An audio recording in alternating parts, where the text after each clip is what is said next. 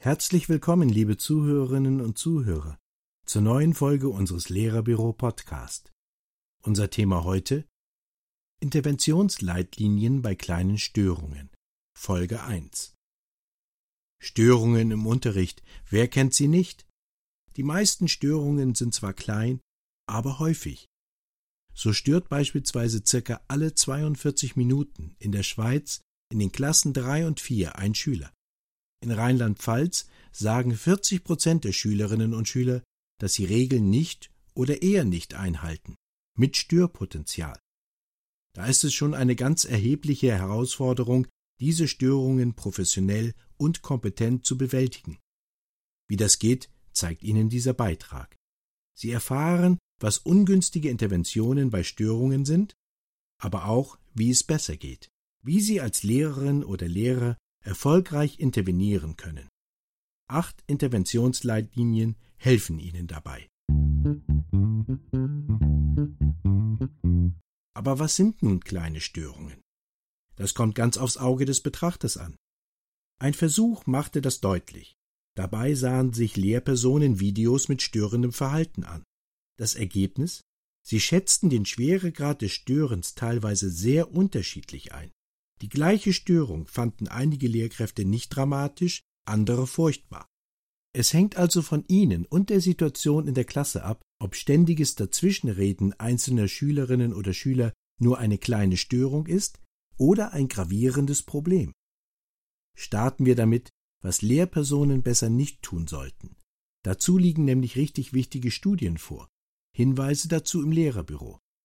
Störungen können Lehrpersonen dazu verführen, sich damit länger aufzuhalten als nötig, indem sie dem Schüler Vorwürfe machen wie Das haben wir doch erst gestern besprochen oder Wie oft soll ich dir noch sagen, dass das so nicht geht? oder Ich frage mich, wann du endlich ruhig sein willst. Und noch viele Vorwürfe mehr. Lehrerinnen und Lehrer mit Disziplinproblemen kritisieren und ermahnen lange und werten dabei den Schüler oder die Schülerin ab. Ungewollt bauschen sie damit eine kleine Störung auf, und riskieren, dass sich der betroffene Schüler oder die betroffene Schülerin emotional von ihnen entfernt. Anders gehen Lehrpersonen vor, die erfolgreich handeln. Sie weisen nämlich einen störenden Schüler, eine störende Schülerin nur ganz kurz an, was er oder sie tun soll. Und was heißt das genau, einen Schüler nur kurz anweisen? Was Classroom Management empfiehlt, zeigen acht Interventionsleitlinien bei kleinen Störungen. Erstens zügig, niederschwellig und nonverbal intervenieren. Beispielsweise zuerst einen Blickkontakt zu dem störenden Schüler herstellen und ihm eventuell mit einer Handbewegung, Gestik oder Mimik signalisieren, was er tun soll. Und wenn das noch nicht ausreicht, zweitens Nähe herstellen. Sich unauffällig in die Nähe des störenden Schülers begeben und dabei Blickkontakt zu ihm halten. Der Schüler soll spüren, mein Lehrer hat mich im Blick, er sieht, dass ich mich unangemessen verhalte.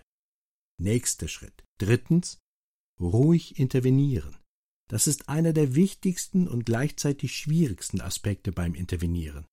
Das bedeutet konkret, viertens, den Schüler nur kurz anweisen, was er tun soll. Dazu ein Fallbeispiel. Paolo klopft während des Unterrichts mit seinem Bleistift auf den Tisch. Sein Lehrer nähert sich ihm und sagt ruhig und sachlich Paolo, bitte lies die Aufgabe 1. Fünftens. Diskret intervenieren. Wenn Paolos Mitschüler nichts von seinem Stören bemerkt haben, dann ist es sinnvoll, diskret zu handeln. Das erreicht die Lehrperson dadurch, dass sie Paolo zuflüstert, was er tun soll, statt laut durch die Klasse zu rufen. Damit vermittelt sie Paolo, dass ihr nicht daran gelegen ist, den Vorfall an die große Glocke zu hängen.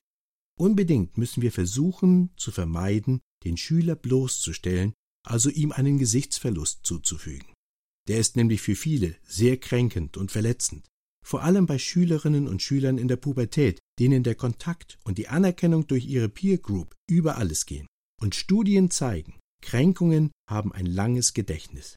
Der Schüler kooperiert in der Folge weniger und stört deutlich mehr. Sechstens, so schnell wie möglich weiter unterrichten. Dies ist einer der wichtigsten Leitsätze im Störungsmanagement. In unserem Fallbeispiel unterrichtet die Lehrperson gleich weiter. Einfache Möglichkeiten des Weiterunterrichtens sind zum Beispiel Aufforderungen wie Maria, lies bitte die dritte Aufgabe oder Julian, was denkst du darüber? und so weiter. Siebtens. Überprüfen, ob der Schüler der Anweisung nachkommt. Während die Lehrperson weiter unterrichtet, beobachtet sie, ob Paolo ihrer Aufforderung auch wirklich nachkommt und nicht einfach nur so tut, als ob. Das machen nämlich auch zahlreiche Schülerinnen und Schüler. Achtens, kurze Anerkennung geben. Dieser Aspekt geht davon aus, dass es nicht selbstverständlich ist, dass Schülerinnen und Schüler mit ihrer Lehrperson kooperieren. Gehen wir also davon aus, dass Paolo damit beginnt, die erste Aufgabe zu lesen. Sein Lehrer nickt ihm jetzt wohlwollend zu, um ihm zu signalisieren, ich habe gesehen, dass du kooperierst. Danke. Und hier ein wichtiger Tipp und Grundsatz zum Classroom Management. Auf Ermahnen und Kritisieren folgen Loben und Anerkennung. Anders gesagt, Ermahnen und Kritisieren stehen nicht am Ende einer Handlungskette, die aus Stören von Seiten des Schülers und Ermahnen von Seiten der Lehrperson besteht, sondern jetzt kommen noch zwei sehr wichtige Schritte für Sie als Lehrerin und Lehrer hinzu. Erstens konzentriert auf das achten, was der Schüler, die Schülerin jetzt gut macht.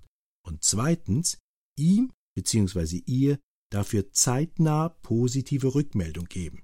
Klar muss man nicht immer intervenieren. Ausnahmen sind zum Beispiel, wenn sich ein Schüler, eine Schülerin nach einem Stören gleich wieder dem Unterricht zuwendet. Zum Beispiel zwei Schülerinnen flüstern miteinander, aber nur ganz kurz und arbeiten gleich wieder weiter.